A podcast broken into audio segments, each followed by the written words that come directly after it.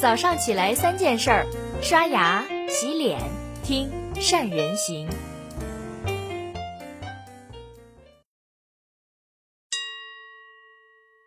大家好，我是善人。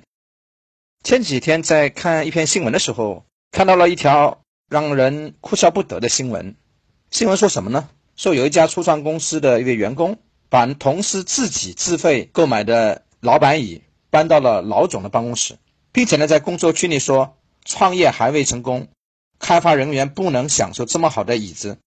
随后呢，这位员工就被同事怒怼，说：“请问是谁搬的？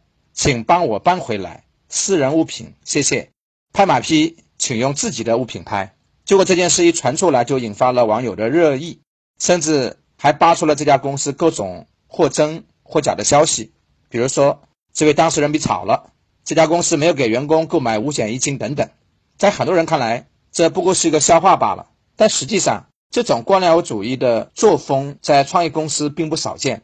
更严重的，还把创业这种集体的事业变成了集体的失业。当然，我们不能说创业公司一定会死掉，就是因为当他们规模还没起来，如果内部就开始大搞特搞这种官僚体系，大概离死也就不远了。创业者在初创的阶段，总是在不断的摸索成功的途径，但往往忽视了自己的短板，特别是在具体的企业运营当中，不少的企业都会踩到雷。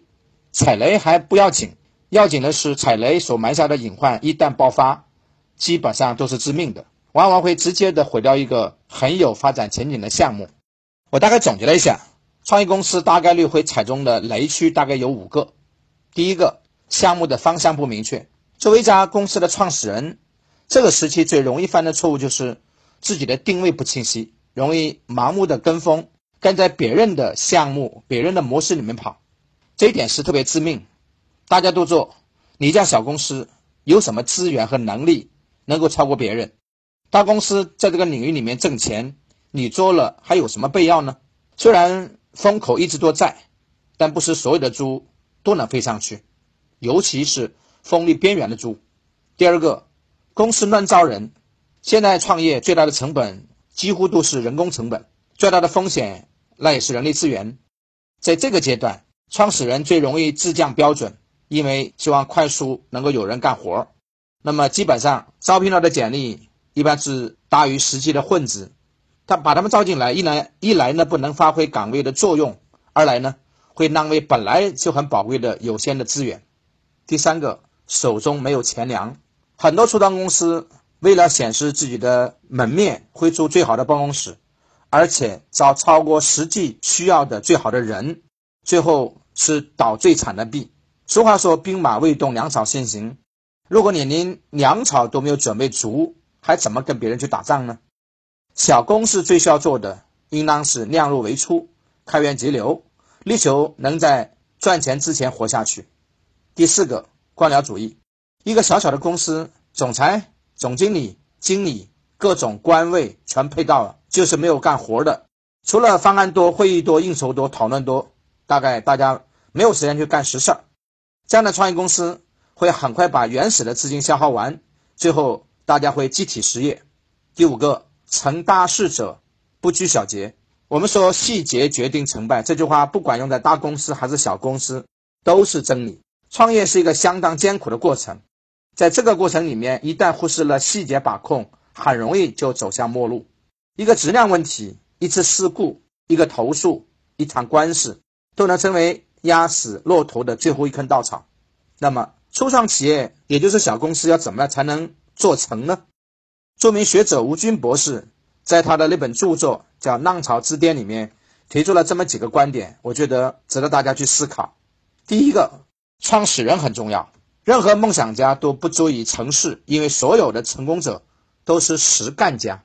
如果大家看过《三国演义》，大家都知道书中有两种聪明人，一种是曹操、刘备这样的领袖型人物。一类呢是经常给他们出点子的谋臣，比如说郭嘉，比如说诸葛亮；而办公室呢需要的是前一种人，能熬得住苦，受得了累，在创业初期能亲自干所有的脏活累活。此外，成功的创业者必须有一个小而精的好团队，能够不计较个人得失，同甘共苦，否则成则争功，败则互相推诿。在技术上，他们必须有自己的金刚钻，他们的技术必须是不容易被别人学会或者模仿的。当然，仅有好的团队和技术远远不够，还必须要找到一个能盈利的商业模式。关键的是，在你的团队组建当中，有人把产品做好，有人去把营销去做好，把产品卖出去，有人做组织运营。用组织的力量去推动公司业绩的成长。再接下来是判断力跟执行力。通常把一家公司办起来不难，但是把它从小做到大，从零做到一，而且做到盈利就不太容易。在这个过程里面有很多的路要走，有很多的坑要去踩，也有数不清的岔路。任何一次错误的选择都可能让原本看上去不错的公司运营不下去而倒闭，因为。小公司对抗大公司的时候，不容有任何闪失。在这里，执行力是保证正确的决定能够最终实现的因素，判断力是领导层老板要干的事，而执行力是你的团队必须不偏不倚的落实到位的很重要的能力。创业的年轻人很少天生具有非凡的判断力跟执行力。为了保证一个起步良好的公司能够成功，一般风险投资家在投资的时候。会给公司找到一位专业的 CEO，其实就是这个目的。真正具备这些条件已经很不容易了。而一个初创公司的成功，很大程度上还要看外面的环境好不好。很有前途的公司，因为创办的时候时机不对的话，也会随着经济大环境的衰退而夭折。就像两千年互联网泡沫的时候，那个时候成立的公司，假如没有在这之前融到资金的话，大概很难能活得过来的。那么。在这个环境里面呢，活下来的那简直是凤毛麟角。说到底，创业的过程本身就异常艰辛，即使最后成功了，回首起来那也是险情不断的。就拿硅谷来说，每一天硅谷都有成百上千的公司成立，但同时也会有成百上千的公司关门。对于那些失败的公司，大家并不关心，甚至没人知道他们曾经存在过。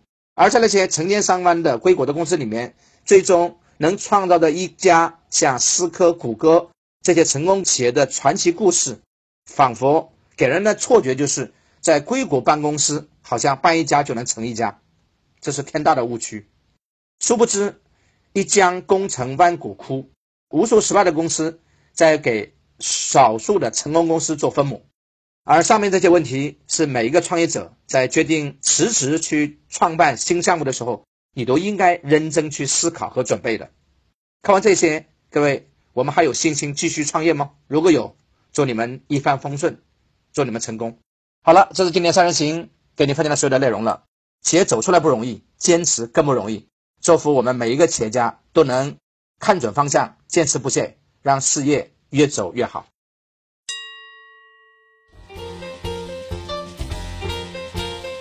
关注善人行微信公众号，每天早上六点三十分，咱们不听不散。